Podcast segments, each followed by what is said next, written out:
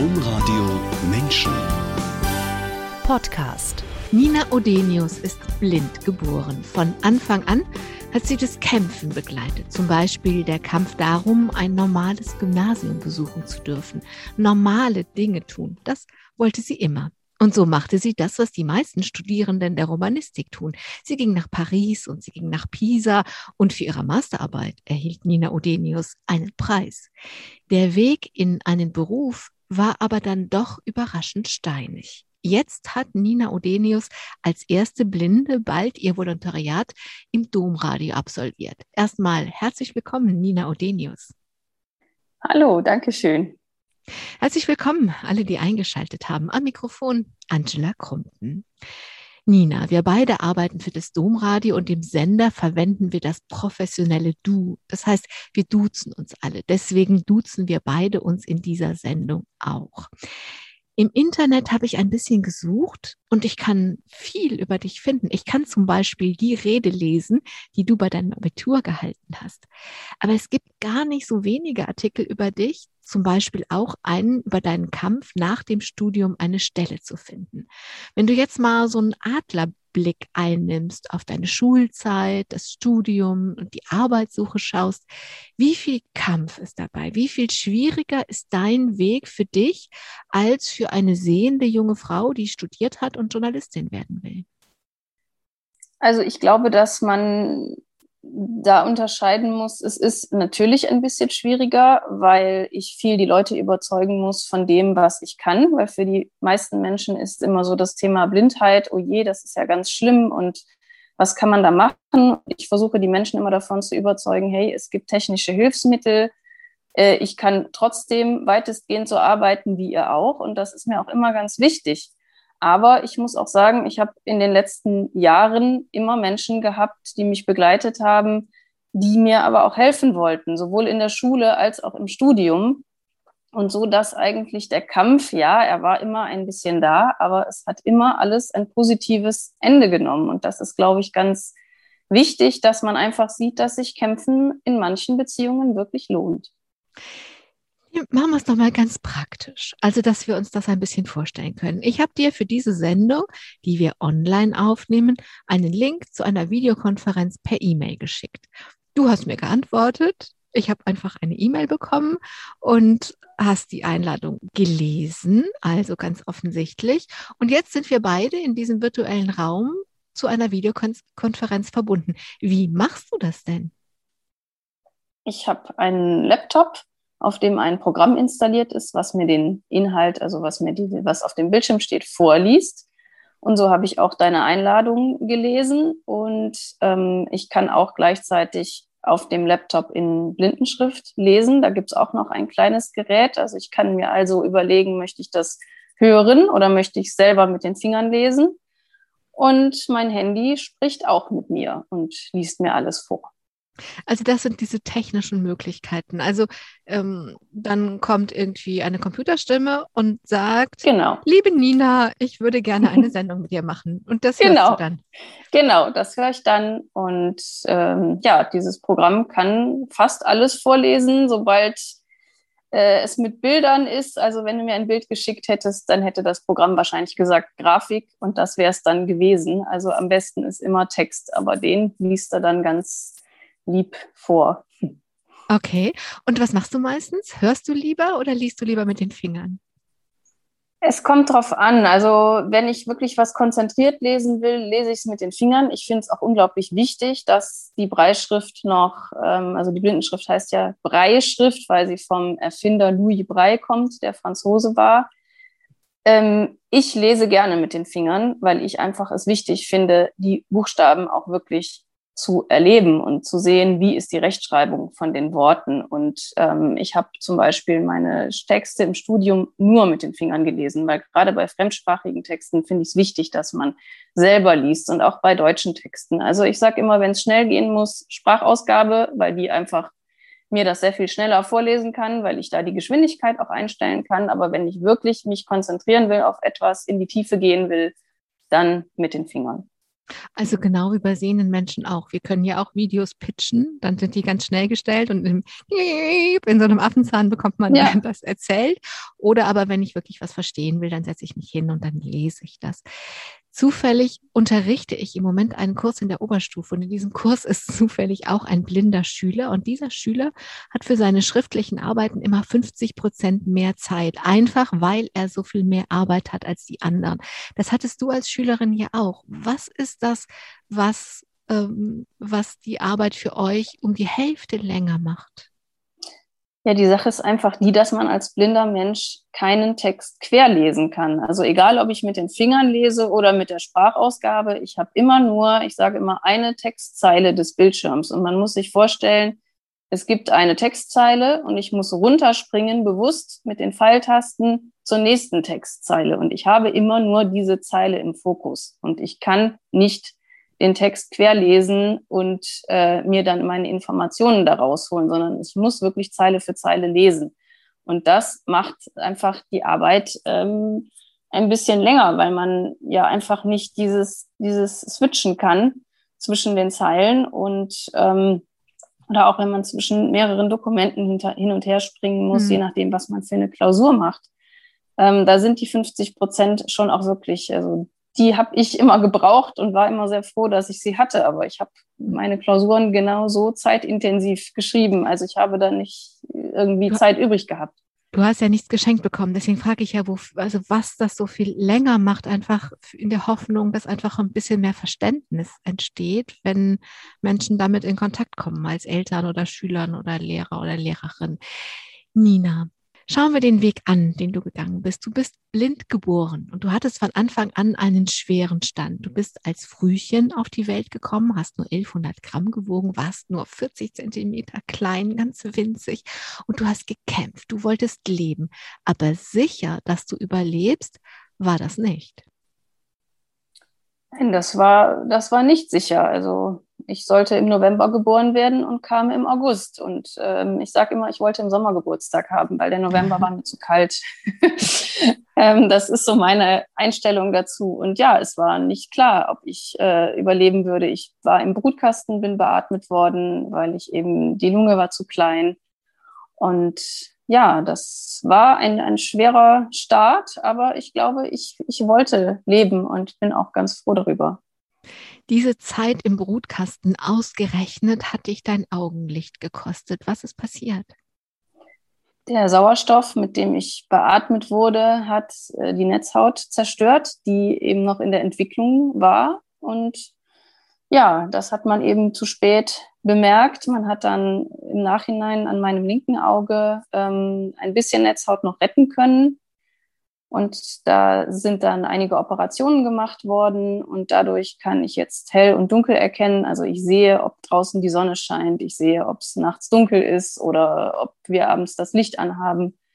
Ähm, also das ist für mich total wichtig und da freue ich mich auch jedes Mal drüber, dass mir dieser kleine Seerest einfach erhalten geblieben ist, weil der mir auch hilft, mich zu orientieren. Also ich kann erkennen, wo war ich schon mal oder ich sehe stehende Häuser oder kommen mir da Menschen entgegen. Mhm. Das hilft unheimlich viel.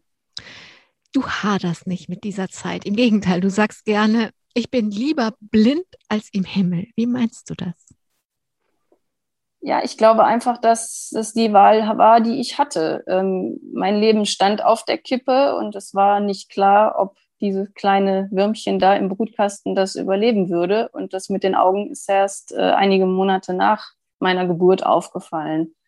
Und ähm, ich glaube, das war so ein bisschen der Preis dafür, dass ich einfach überlebt habe, aber eben ähm, das, das Augenleiden. Aber für mich ist es ja kein Leiden, weil ich sage immer, ich bin so groß geworden, ich kenne es nicht anders. Ich habe immer eine liebende Familie gehabt, die mir da nie irgendwie gesagt hat, äh, oh, wenn du doch sehen könntest oder wie auch immer, sondern ich bin ganz normal aufgewachsen, bin zufrieden aufgewachsen und ich glaube, das hilft mir auch damit, ähm, ja, damit zurechtzukommen. Und ich sage immer, der liebe Gott wollte das wohl so, dass ich mhm. blind auf dieser Erde bin, warum auch immer. Und dann muss ich das akzeptieren und das Beste daraus machen.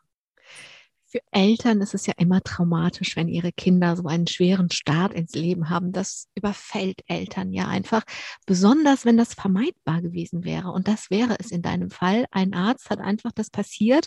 Auch Ärzten alle machen Fehler. Ein Arzt hat einfach damals eine falsche Entscheidung getroffen.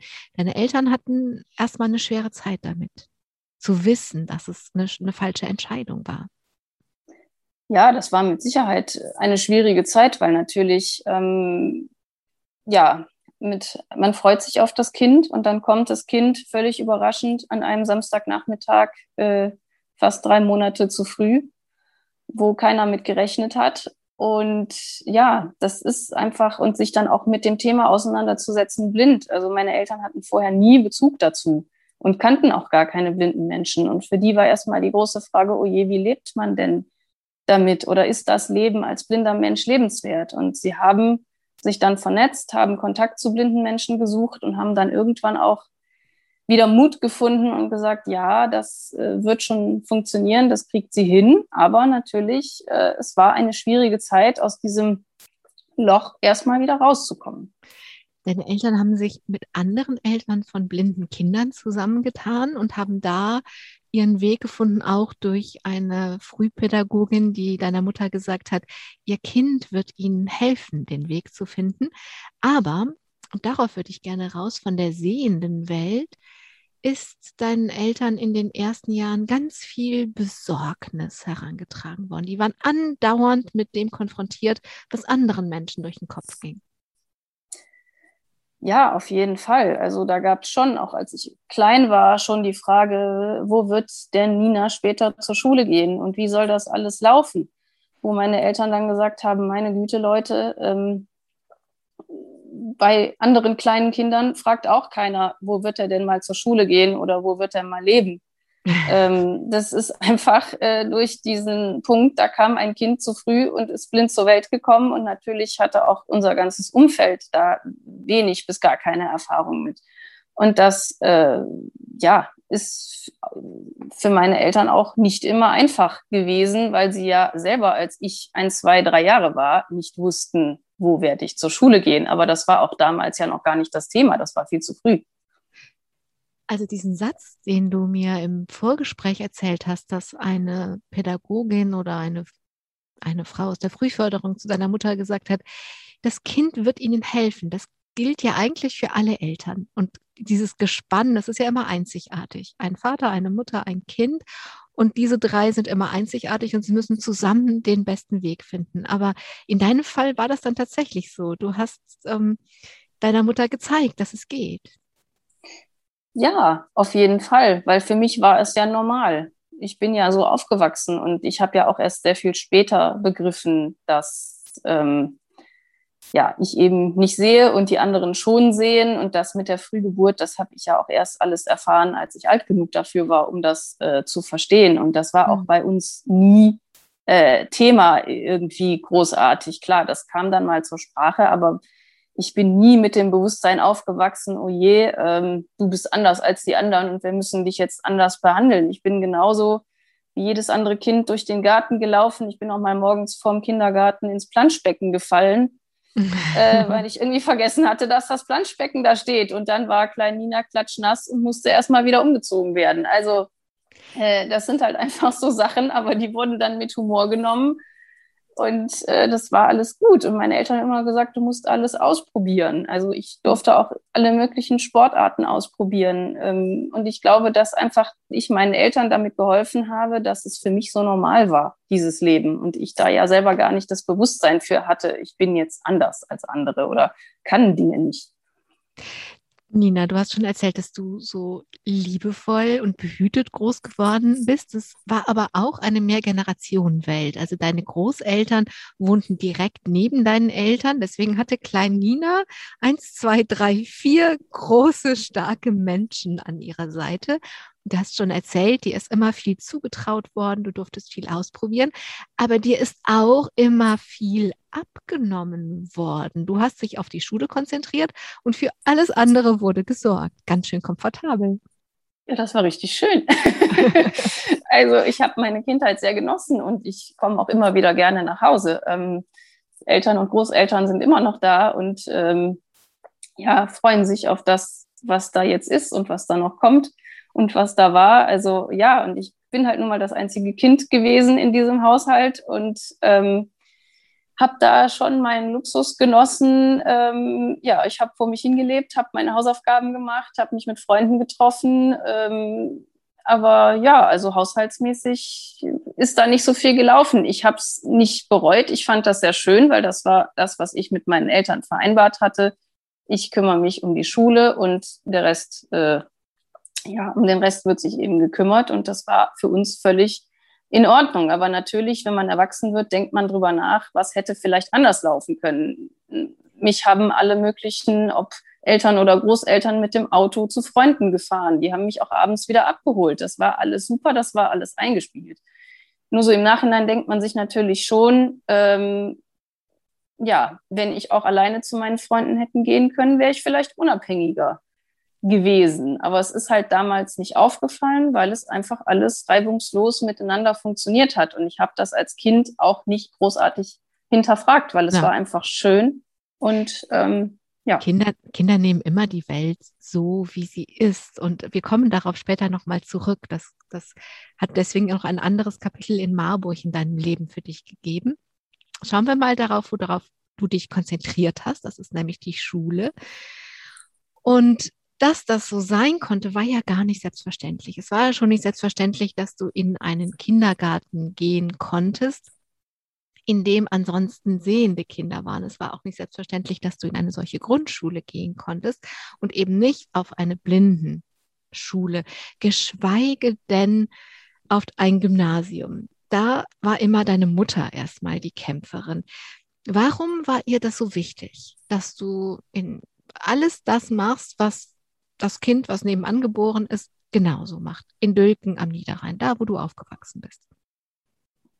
Genau, ja, ich habe, ähm, also ich glaube, meiner Familie war es immer wichtig, dass ich alle Möglichkeiten habe, wie alle anderen Kinder auch. Und wir waren eben und sind bis heute eine sehr enge ähm, Familie. Und ich glaube, uns hätte es nicht gut getan, wenn ich als kleines Kind schon, es hätte ja die Möglichkeiten gegeben mit Blindenschulen, das wäre dann aber meistens Internat gewesen. Und ich glaube, uns hätte es allen auch nicht gut getan, wenn ich da als äh, siebenjähriges Kind ins Internat äh, gekommen wäre und nur am Wochenende zu Hause gewesen wäre. Und natürlich war da das naheliegend äh, zu sagen, wir möchten aber, dass die Schule im Wohnort ist, wie bei jedem anderen auch. Und klar, da gab es ähm, auch im Kindergarten gab es auch, der eine Kindergarten wollte nicht, äh, dann sind wir zum nächsten Kindergarten gegangen, die haben dann gesagt, okay, wir probieren das aus und es hat wunderbar geklappt. Die Grundschule war genauso, dass der Direktor sagte, ich brauche eine Lehrerin, die sich das zutraut, weil sonst kann ich das nicht machen. Und ja, wir sind immer auf Ängste gestoßen, aber ich glaube, wir konnten auch die Leute, ähm, also zuerst meine Mutter und dann ich, wenn ich die dann kennenlernte, auch immer überzeugen. Und wir haben immer äh, Wege gesucht. Also meine Eltern waren auch in der Schulzeit immer unterstützend da und haben auch den Lehrern immer gesagt, wenn es irgendein Problem gibt, wenn wir sie irgendwie unterstützen können, dann melden sie sich und dann finden wir zusammen ähm, Lösungen. Und ich glaube, das haben die äh, Lehrerinnen und Lehrer auch immer sehr wertgeschätzt, dass da einfach auch eine Familie hinterstand. Hm. Du hast überwiegend, wenn ich jetzt mal diese ganzen 13 Jahre Schulzeit oder 12 Jahre Schulzeit anschaue, gute Erfahrungen gemacht, jedenfalls so lange, wie du in einem Lernumfeld warst, in dem die anderen SchülerInnen arbeiten und lernen wollten. Das war ein halbes Jahr mal ein bisschen schwierig, aber dann hast du die Klasse wieder gewechselt und alles war wieder gut. Deswegen würde ich darauf gerne, würde ich gerne auf den anderen Teil der Schule ähm, zu sprechen kommen, nämlich auf die Lehrerinnen. Auf die warst du ja immer angewiesen. Wie war das denn, wenn ein Lehrer oder eine Lehrerin sagte, oh, auf diese Mehrarbeit habe ich ja nun gar keine Lust? Ja, das hat es auch gegeben. Und das war natürlich dann schwierig. Also ich habe immer versucht, die Lehrer mit meiner Leistung zu überzeugen, weil es mir immer wichtig war, ähm, weil für mich war als Schülerin immer klar, das ist nicht selbstverständlich und es hängt von den Lehrern ab. Und wenn da jemand sagt, ich will nicht, dann wird's halt schwierig. Und ich habe immer versucht, gute Leistungen zu bringen, damit einfach meine Devise war, wenn den Lehrern das Spaß macht, macht es mir auch Spaß. Ähm, und das war in den meisten Fällen so. Und es hat ein, zwei Lehrer gegeben, die wirklich nicht wollten. Ähm, ich muss aber sagen, ich hatte am Gymnasium einen Direktor, der das immer unterstützt hat, der meine ähm, Integration, wie es damals ja noch hieß, immer unterstützt hat und der sich immer vor mich und meine Familie gestellt hat und gesagt hat, ich möchte, dass die Nina hier zur Schule geht. Und wenn Lehrer A das nicht will, dann müssen wir ihn entweder überzeugen oder wir müssen gucken, dass das Fach von einem anderen Lehrer übernommen wird. Das hat es auch schon gegeben, dass dann die Lehrer im Vorfeld sagten, mm, mm, das traue ich mir nicht zu und dann eben geregelt wurde, okay, dann übernimmt es eine andere, ein anderer Lehrer. Also da hatte ich wirklich immer Rückendeckung ähm, von äh, der Schule und bin aber auch immer sehr gesprächsbereit gewesen. Also ich bin auch auf die Lehrer zugegangen und habe mit denen dann gesprochen, wenn es Probleme gab, ähm, was in den meisten Fällen auch geklappt hat. Das heißt, du hast einfach wirklich früh Verantwortung übernommen. Und Nina, du hast auch ganz früh gelernt, Personalverantwortung zu übernehmen. Denn ab der fünften Klasse gab es bei euch zu Hause Vorstellungsgespräche und du warst auf dem Sofa immer mit dabei. Wer wurde denn da eingestellt? Ja, es wurde jemand gesucht, der mich in der Schule unterstützt. In der Grundschule war es eben so, dass meine äh, Klassenlehrerin wirklich noch Blindenschrift gelernt hat und meine ganzen Arbeitsmaterialien selber für mich gemacht hat. Das, das war ganz toll. Ne? Das ja. ist großartig. Das hat sie selber für sich entschieden, ähm, das zu machen. So, nur am Gymnasium ist es ja so, dass man äh, verschiedene Lehrer hat. Und da haben wir einfach gesagt, wir können ja nicht von fünf, sechs Lehrern verlangen, äh, dass die selber die ähm, Arbeitsblätter umsetzen in Blindenschrift. Und das muss man ja auch lernen. Und dadurch kam dann ab der fünften Klasse ähm, ein Zivi oder ein Mädel im freiwilligen sozialen Jahr, jedes Jahr jemand anders. Und die waren dann eben mit in der Schule, haben mir geholfen in Fächern, so Mathe, Biologie, wo einfach viel Visuelles war und haben auch für mich dann die ähm, Arbeitsmaterialien eingesetzt, äh, äh umgesetzt und eingescannt und ja, da gab es jedes Jahr ein Vorstellungsgespräch sozusagen, weil wir an allen Schulen dann Aushänge gemacht haben. Das war ja ein super Job für Leute, die gerade Abitur gemacht hatten und noch nicht so ganz wussten, wo es hingeht und sich dann einfach ein Jahr Zeit genommen haben. Und dann gab es im Frühjahr immer Aushänge an den Schulen und dann gab es zu Hause Vorstellungsgespräche und da habe ich viele nette Menschen kennengelernt und hatte jedes Jahr jemanden anderen tagtäglich also mit mir. Ich vermute, dass du einfach unglaublich auch gelernt hast, dich auf Menschen einzustellen, weil jeder und jede funktioniert ein bisschen anders und du musstest ja deine Sachen kriegen. Du brauchtest deine Arbeitsblätter, du brauchtest deine Unterlagen. Ähm, und ich stelle mir auch vor, dass das was ganz anderes ist, wenn da so eine Zehnt- oder Elf äh, Elfjährige sitzt und da kommt ein 19- oder ein 18-Jähriger oder aber eine 14-Jährige oder aber eine 17-Jährige. Also ich stelle mir vor, dass das jedes Jahr ähm, die Würfel wirklich neu gemischt, die Karten wirklich neu gemischt worden sind und du dich ja, sehr total. flexibel einstellen musstest. Ja, auf jeden Fall, weil es immer verschiedene Menschen waren. Die einen haben total mitgedacht, da musste man gar nicht viel sagen. Im nächsten Jahr war vielleicht mal einer, wo man dann sagen musste, na, denk dran, ich habe in drei Stunden Englisch. Ähm, schau mal, dass das bis dahin, dass du mir bis dahin die Arbeitsblätter gibst. Ähm, also das war schon wirklich ähm, ja mit Verantwortung auch verbunden, mit immer wieder neue Menschen, immer wieder sich neu einstellen. Es hat auch mal tatsächlich jemanden gegeben, die nach einem halben Jahr gesagt hat, nö, den Job will ich nicht machen. Das war dann so ein bisschen brenzlig, weil wir dann ganz schnell jemanden Neues suchen mussten und durch Zufall dann jemanden gefunden haben, die gerade Abitur gemacht hatte, aber eben noch kein Studium hatte, die dann eingesprungen ist. Und das war dann wieder eine super, eine super Sache, weil das einfach in einem Jahr zwei verschiedene Menschen waren. Die eine hatte sich da irgendwie was anderes vorgestellt und fand das langweilig, da Arbeitsblätter einzuscannen. Und die andere war total glücklich und hat gesagt, hey cool, ich helfe dir, dass du deine Schule besuchen kannst und in den Freistunden machen wir was zusammen. Also da spielt ja auch unheimlich viel rein. Ähm, mhm. Passt das auch menschlich zusammen? Was mir auffällt, ist es egal, worüber du sprichst, ob das die MitschülerInnen sind, ob das deine Lehrer und Lehrerinnen sind oder ob das deine Assistenten und Assistentinnen sind. Ähm, dass du ganz viel und ganz früh Verantwortung übernommen hast. Immer mit dem Fokus, ich will das schaffen. Und wenn ich dafür bei den, bei den Lehrern Überzeugungsarbeit machen muss, dann tue ich das. Und wenn ich das bei, in der Assistenz machen muss, dann tue ich das. Und also du hast einfach unheimlich früh Verantwortung übernommen. Ja, schon. ich glaube, das weiß ich nicht, ob mir das immer so bewusst war, aber mir war halt jedenfalls immer bewusst, ich ähm, muss irgendwo mich beweisen. Ich muss einfach meinen Platz mir in der Gesellschaft ähm, ja, erkämpfen und sichern. Ähm, gut, man muss dazu sagen, wir haben die meisten Schulfächer Spaß gemacht. Deswegen war das für mich jetzt, äh, habe ich da nicht gesessen und gesagt, oh Gott, schon wieder diese blöde Schule. Ich war halt, glaube ich, wirklich so ein kleines Streberkind, was mich nicht immer beliebt gemacht hat bei meinen Mitschülern. Aber das äh, ist dann auch wieder das Lernumfeld, wenn die Mitschüler das irgendwo auch anerkennen. Und es war für mich immer mehr Arbeit und auch gerade so Fächer wie Mathe und Bio, wo es wirklich um Vorstellungen ging, um Sehen ging. Das war nicht immer einfach. Aber da gab es auch viel Unterstützung durch Hilfsmittel hm. und so weiter. Nina, dann hast du Abitur gemacht und dann musstest du ein ganz anderes Fach lernen. Das heißt in der Abkürzung LPF. Das hat mir natürlich gar nichts vor der Sendung gesagt. Das heißt lebenspraktische Fähigkeiten. Also nehmen wir mal an, du wärst früh ins Internat gegangen, dann hättest du immer LPF auf dem, auf dem Stundenplan stehen gehabt, also lebenspraktische Fähigkeiten. Das ist nun das, was ihr eben schon so gestreift haben, als du gesagt hast, na ja, ich bin halt immer gebracht worden. Da kommt dann das Thema Unabhängigkeit und Eigenmobilität ins Spiel. Oder auch, ähm, ich habe mich auf die Schule konzentriert und den Rest haben die anderen vier Erwachsenen gemacht. Also sowas wie Nudeln kochen oder mal Kuchen backen oder auch mal einfach das Bad putzen.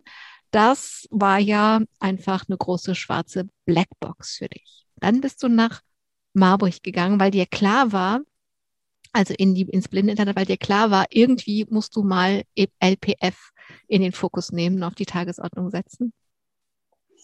Ja, weil mir klar war, wenn ich ins Studium will, werde ich nicht dauerhaft zu Hause wohnen. Und da muss ich zumindest so die Grundlagen können. Ich hatte jetzt nicht vor, Meisterkoch zu werden, aber ich dachte, so ein bisschen kann ja auch nicht schaden. Und auch einfach dieses Mobilitätstraining, was es dann auch noch gab. Ich bin innerhalb meiner Schule immer alleine gelaufen, weil ich da die Wege kannte. Aber wie gesagt, zu Freunden bin ich gefahren worden. Und mir war irgendwann klar, äh, ich muss zumindest dafür sorgen, ähm, dass ich so die Grundwege kann. Und ich meine, mit dem Blindenstock laufen, ich sage immer, das ist genau wie, äh, wie wenn man einen Führerschein hat. Da gibt es auch Regeln, wie man den Stock benutzen muss. Und im Laufe der Zeit schleichen sich da Fehler ein. Und da war es für mich auch nochmal wichtig, in Marburg in diesem Mobilitätstraining das auch nochmal richtig zu lernen oder wie äh, verhalte ich mich im Straßenverkehr, wie höre ich, welche Autos wo kommen und wann darf ich gehen, wenn ich nicht gerade eine Blindenampel habe, die netterweise piepst, wenn grün ist. Ähm, oder wie verhalte ich mich an einer Kreuzung, welchen Verkehr höre ich wann anfahren und wann darf ich dann gehen, wenn welcher Verkehr links von mir, rechts von mir, wann der fährt. Ähm, also das war total spannend für mich, das nochmal zu machen. Ja, diese lebenspraktischen Fähigkeiten ähm, sowieso. Und es war auch, glaube ich, nach meinem Abitur, was mir sehr viel ja, Stress auch bereitet hat, sage ich mal, weil es so das Ziel war, mein Abitur an diesem Gymnasium. Und ähm, da habe ich mir schon ziemlich viel Druck gemacht. Und Marburg ähm, war halt einfach ein Jahr, wo ich in einer WG gewohnt habe, wo ich diese Fächer hatte, wo ich aber auch noch ganz viele andere Fächer hatte. Nur das war im, Grunde kein Schulunterricht. Das war halt, wir werden mal ein bisschen selbstständiger und lernen mal was über uns. Und da hatte man einfach um ein Uhr dann auch Schluss und hat den Nachmittag mit seinen WG-Mitbewohnern verbracht. Und das war nach diesem Druck, Abitur, ähm, glaube ich, eine ganz gute Sache, einfach nochmal, um Neues zu lernen, aber auch um einfach mal wieder runterzukommen. Und wie war das, aus einer Welt, in der du die Einzige warst, die nicht sehen konntest, in eine Welt in Marburg äh, zu wechseln, wo du ganz viele Menschen um dich herum hattest, die unterschiedlich viel oder wenig sehen können und in einer Stadt zu sein, wo auch noch, das ist eine kleine Stadt Marburg, wo die Menschen, die da leben, alle viel über blinde Menschen wissen. Also wie war das, aus diesem Ich bin die Einzige, die nicht sehen kann, zu wechseln in, oh, hier bin ich äh, in einer Herde unterwegs. Ja, das war schon am Anfang, war es wirklich ungewohnt, weil ich ja immer da gewohnt war, dass alle um mich herum sehen. Und ich werde nie vergessen, an meinem ersten Tag in Marburg saßen wir morgens beim Frühstück und ich hatte mir Tee eingeschüttet und wollte die Teekanne halt meiner WG-Mitbewohnerin geben, die neben, die gegenüber von mir saß. Und ich habe mich über den Tisch gelehnt und hatte die Kanne in der Hand und stand da bestimmt, weiß ich nicht, 30 Sekunden und es nahm mir keiner die Kanne ab. Und irgendwann dachte ich, da bist du eigentlich blöd. Woher soll die wissen, dass du hier jetzt hier die Kanne hinhältst? Ja. Also da habe ich ähm, dann so ein bisschen und habe nur gedacht, gut, dass das jetzt gerade keiner sieht, habe dann die Kanne hingestellt und gesagt, hier ist der Tee für dich. habe nur gedacht, oh je, ah, gut, dass das jetzt keiner mitgekriegt hat. Ich habe da auch nie wirklich drüber gesprochen, aber das war für mich so der Moment, wo ich dachte, ups. Ähm, ja, also da muss man dann selber umlernen und das war mir auch echt ein bisschen unangenehm, weil ich natürlich vorher Kontakt zu blinden Menschen hatte und da auch mich in meiner Schule mit anderen Blinden, also in meiner Schulzeit mit anderen Blinden vernetzt hatte also es ist ja nicht so, als wenn ich da nie äh, Berührungspunkte gehabt hätte. Nur mit den das anderen zusammen. Das ist mir klar, genau, das ist mir klar. Aber deswegen habe ich das so formuliert, dass die Welt, in der du groß geworden ja. bist, da warst du die Einzige. Und dann ist es interessant, weil es ist dir so ein bisschen gegangen wie sehenden Menschen, die dann so ja. unbewusst jemandem was hinhalten und erstmal dahinter kommen, ach, der kann mich doch gar nicht sehen. Ja, genau. So. Das war wirklich äh, für mich am Anfang sehr befremdlich, aber ich fand es auch gut. Also ich habe da sehr viel gelernt. Ich fand es auch sehr spannend für mich mal zu sehen, wie ist das, wenn man spät erblindet, weil in dieser Ausbildung halt auch, wir waren junge Leute, wir waren aber auch erwachsene Leute, also von 16 bis 60 haben in dieser WG Menschen gelebt und da waren auch einige dabei, die ähm, spät erblindet sind durch Unfälle, durch Erkrankungen, die eben ihr Leben neu lernen mussten. Und das war für mich was ganz Neues, weil für mich war ja Blindsein immer normal. Und da habe ich auch Menschen kennengelernt, die da wirklich auch psychische Probleme hatten, die gesagt haben, was soll ich denn jetzt mit meinem Leben machen? Ich habe den und den Beruf immer gehabt. Ich war Kapitän und fand das total super. Das war mein Lebenstraum. Und jetzt kann ich nicht mehr aufs Wasser, weil ich nicht mehr sehe. Was mache ich denn jetzt? Also das war für mich schon auch beeindruckend eine ganz andere Art der Herausforderung. Ne? Stelle ich mir gerade ja. so ein bisschen vor, wie äh, Menschen aus Syrien, die vor dem Krieg flüchten und plötzlich, die sich immer ausgekannt haben in ihrem Leben, die nie über ihre Sprache nachgedacht haben, die das Essen kannten, das Klima kannten und auf einmal sind sie beispielsweise in Deutschland oder in Frankreich oder in Schweden und haben eine völlig neue Sprache, eine völlig neue Welt, völlig andere Regeln. So ein bisschen stelle ich mir das vor wenn du auf einmal aus deiner Welt als sehender Kapitän in eine blinde, in ein blindes Leben katapultiert wirst und weitermachen musst. Ja, auf jeden Fall. Also ich glaube, dass diese WG dafür gut war, weil wir halt verschiedene Menschen waren und da auch uns verschieden aufbauen wollten und das getan haben. Marburg ist als Stadt dafür, glaube ich, auch gut, weil die Menschen wirklich den Umgang mit blinden Menschen kennen, weil da ja die Blindenschule ist und da piepsen alle Ampeln ja. und es gibt Leitsysteme. Also ich glaube, da haben wir alle ein gutes Umfeld gehabt, dass diese Kultur äh, ja für die anderen neu zu lernen, für mich neue Dinge zu lernen. Aber natürlich ist das ein, ein Schlag, wenn man sein Leben neu ordnen muss. Nina, du wolltest Abitur machen, weil du studieren wolltest. Du wolltest immer mit Menschen kommunizieren. Du hast dir Düsseldorf als Studienort gesucht. Das heißt, du bist auch wieder von Marburg, also vom Niederrhein aus gesehen, näher an dein Elternhaus rangegangen. Düsseldorf ist natürlich näher als Marburg vom Niederrhein. Und hast da im Studentenwohnheim gewohnt. Du hast Französisch, mhm. Italienisch und Politikwissenschaften studiert. Warum? Was wolltest du? Ähm, mich haben Sprachen schon immer interessiert, fremde Kulturen schon immer interessiert. Ich hatte auch mal eine Zeit lang überlegt, ob ich Dolmetscherin werde. Dann habe ich aber die Romanistik entdeckt und habe mir gedacht, Mensch, das ist doch was Tolles. Da hast du Literaturwissenschaft, da liest du Romane, da hast du aber auch Sprachwissenschaft, wo du lernst die Entwicklung von Latein zu den einzelnen romanischen Sprachen. Und das war für mich so dieser kommunikative Zweig. Ich möchte Fremdsprachen lernen. Ich möchte, weil ich sehr gerne reise, mich in allen möglichen Kulturen verständigen können. Politikwissenschaften haben mich auch, also mich hat Politik schon sehr früh interessiert. Ähm, und auch so diese ganzen Zusammenhänge. Und deswegen wollte ich einfach Politikwissenschaften studieren, um da noch tiefer reinzugehen, um noch mehr Verständnis von Politik zu kriegen. Ich habe dann im Politikwissenschaftsstudium gelernt, dass Politikwissenschaft an sich leider sehr theoretisch ist. Ich hatte gehofft, es würde mehr aktuelle Politik besprochen. Das war halt sehr viel, wie äh, funktionieren Verfassungen, was für Regeln gibt es da.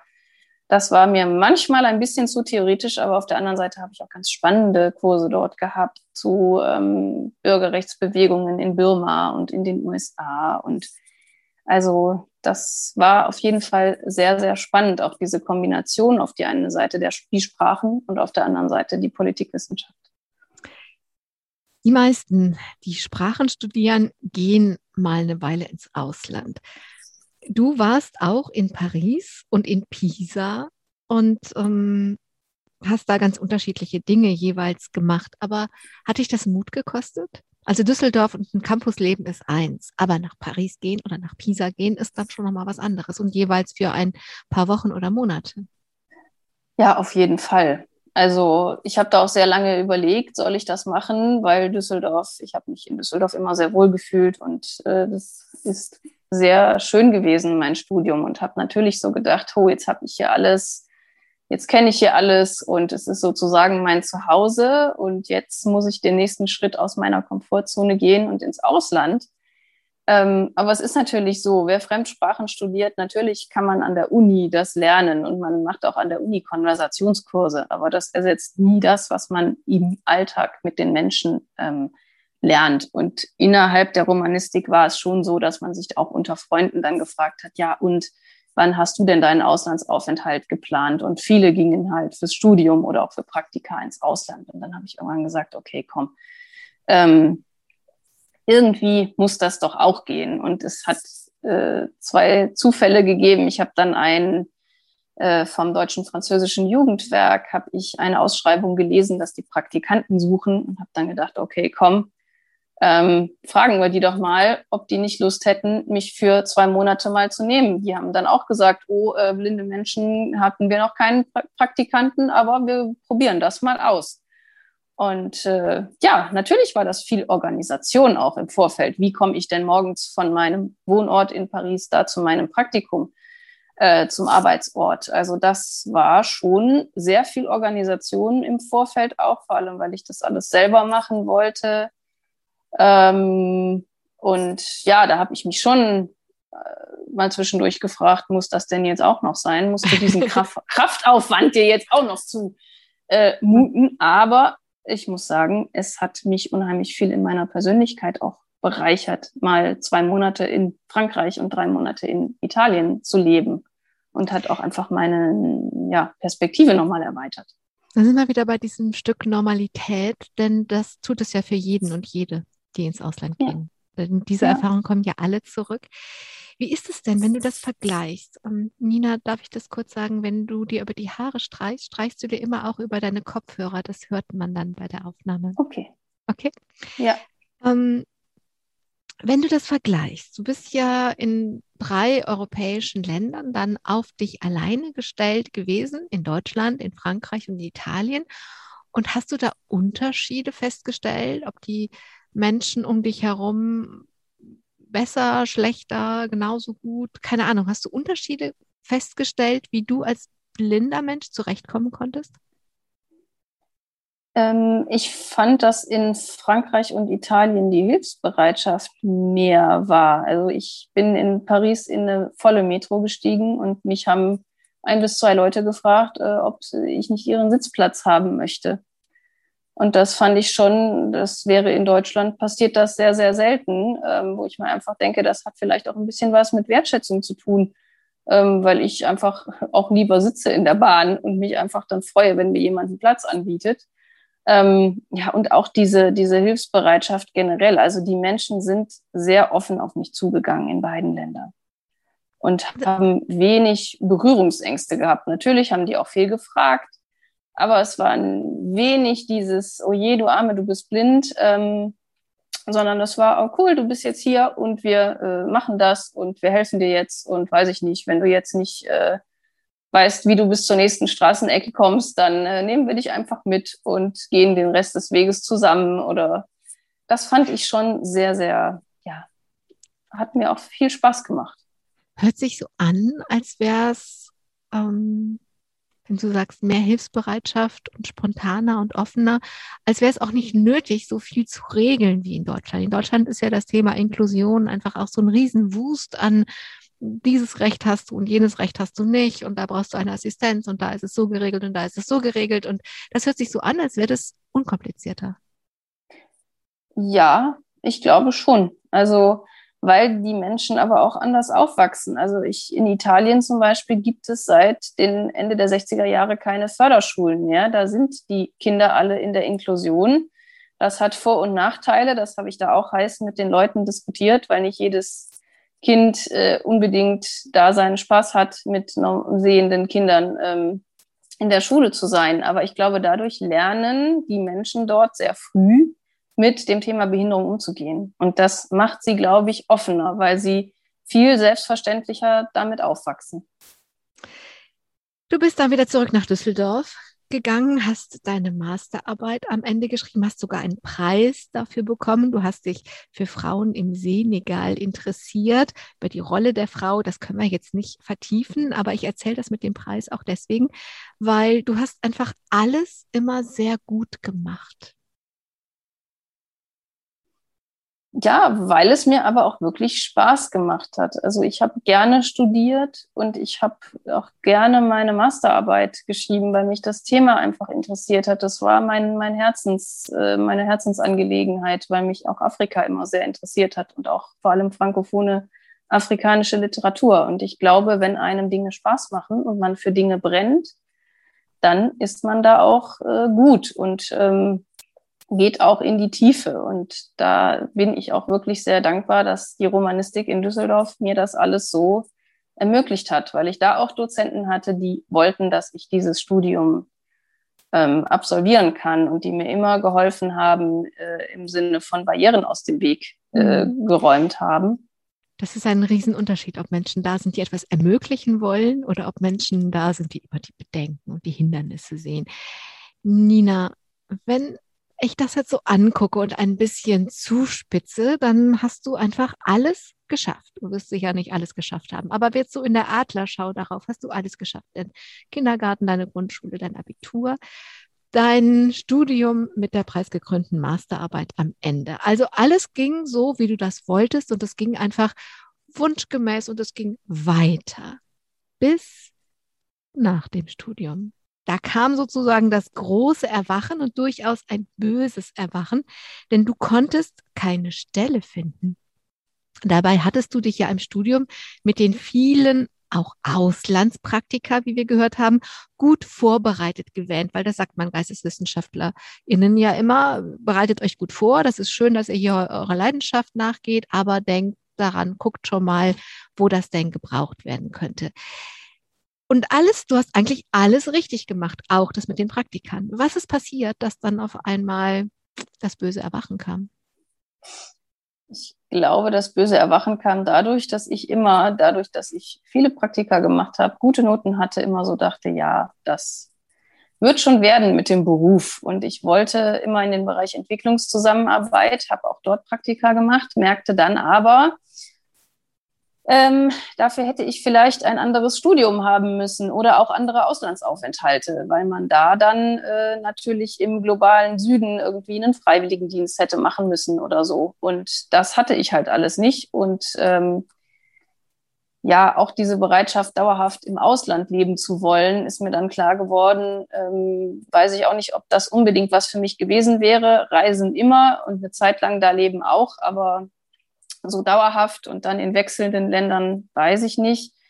Ähm, das habe ich dann gelernt und was ich halt auch gelernt habe, ist, ich hatte zwar ein super Romanistikstudium, aber was zeichnet mich da aus? Also ähm, ich war einfach für die Berufswelt, glaube ich, zu äh, theoretisch unterwegs, weil es ja schön, dass ich Literaturwissenschaft gemacht habe und Sprachwissenschaft, aber äh, was macht man hinterher damit? Also da ist mir dann so ein bisschen mal klar geworden, was immer über die Geisteswissenschaft gesagt wird, äh, irgendwie brotlose Kunst.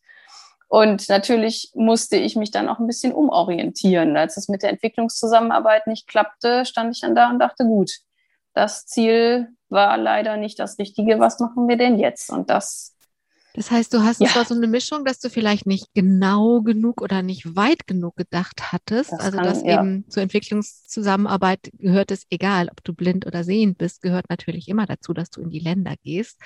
und dass es so ein bisschen wie bei Diplomaten und Diplomatinnen ist, dass du alle paar Jahre auch noch eine neue Stelle hast und dann am Ende unter Umständen ein bisschen ein wurzelloses Leben geführt hast. Also du hast da an der Stelle vielleicht nicht weit genug gedacht für dich selbst oder nicht, nicht weit genug auf deine eigene Person gedacht.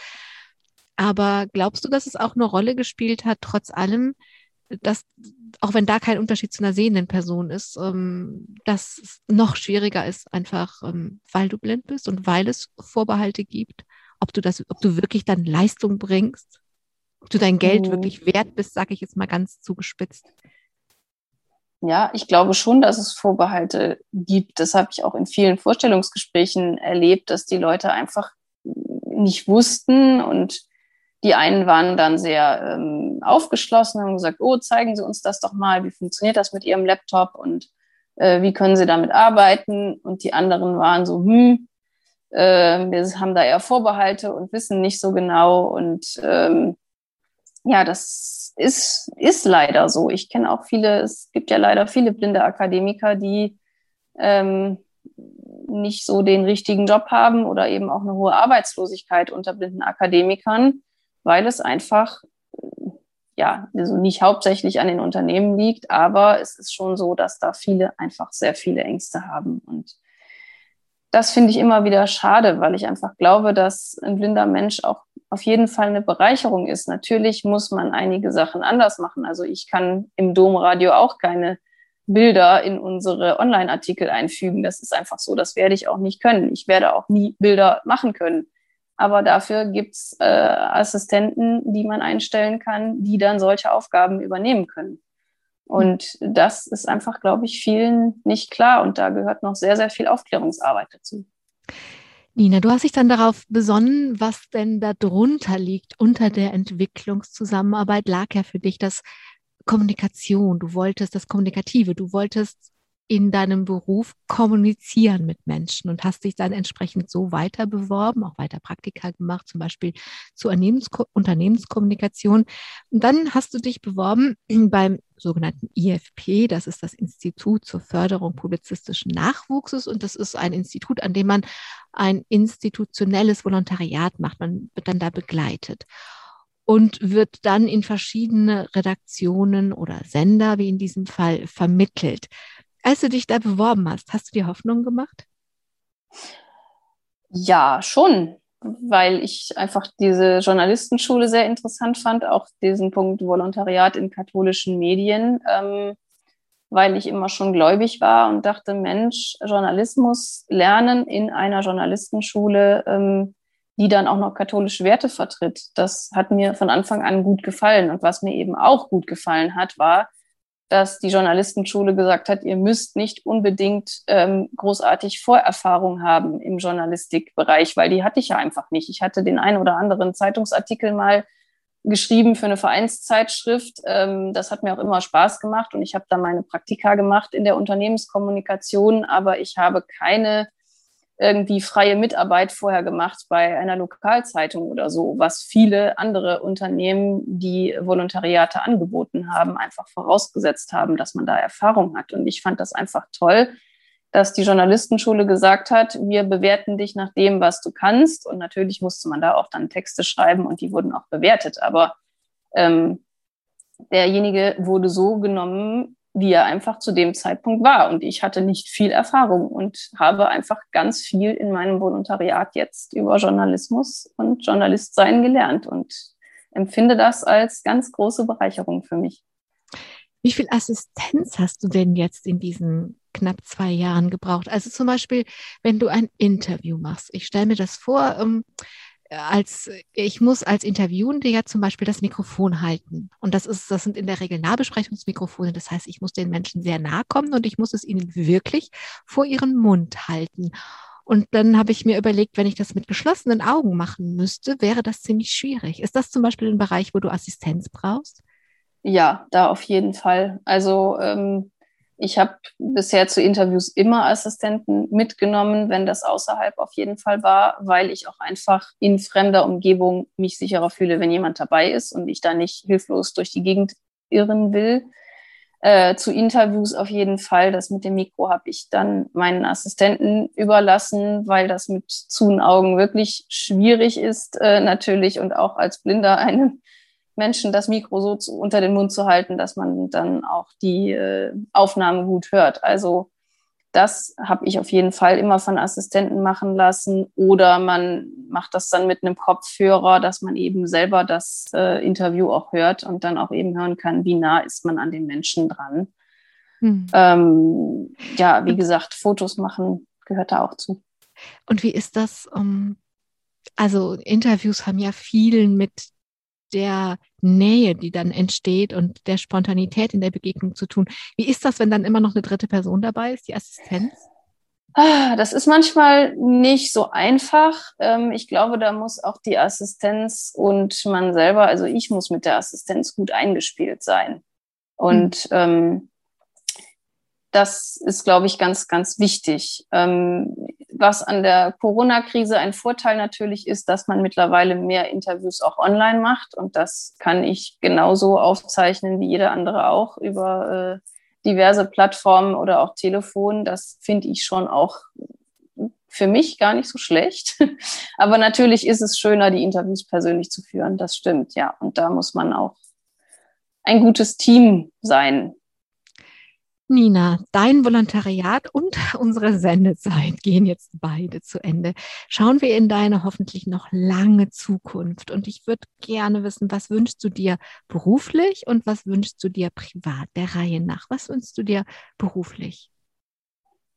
Beruflich wünsche ich mir, dass ich ja vielleicht beim Domradio weiterarbeiten kann, weil mir einfach meine Arbeit dort als Journalistin sehr viel Spaß macht ähm, ansonsten wünsche ich mir, wenn das nicht klappt, dass ich einen Job finde, der mir genauso viel Freude macht, weil ich einfach glaube, dass ähm, ja, die Kommunikation mit Menschen im Journalismus äh, mir sehr viel Spaß macht, mich mit verschiedenen Themen auseinandersetzen, sehr viel Spaß macht. Und ich möchte einfach einen Job haben, der, ja, den ich auch mit Freude mache, weil ich glaube, das ist einfach ganz wichtig, um ihn dann auch wieder gut zu machen.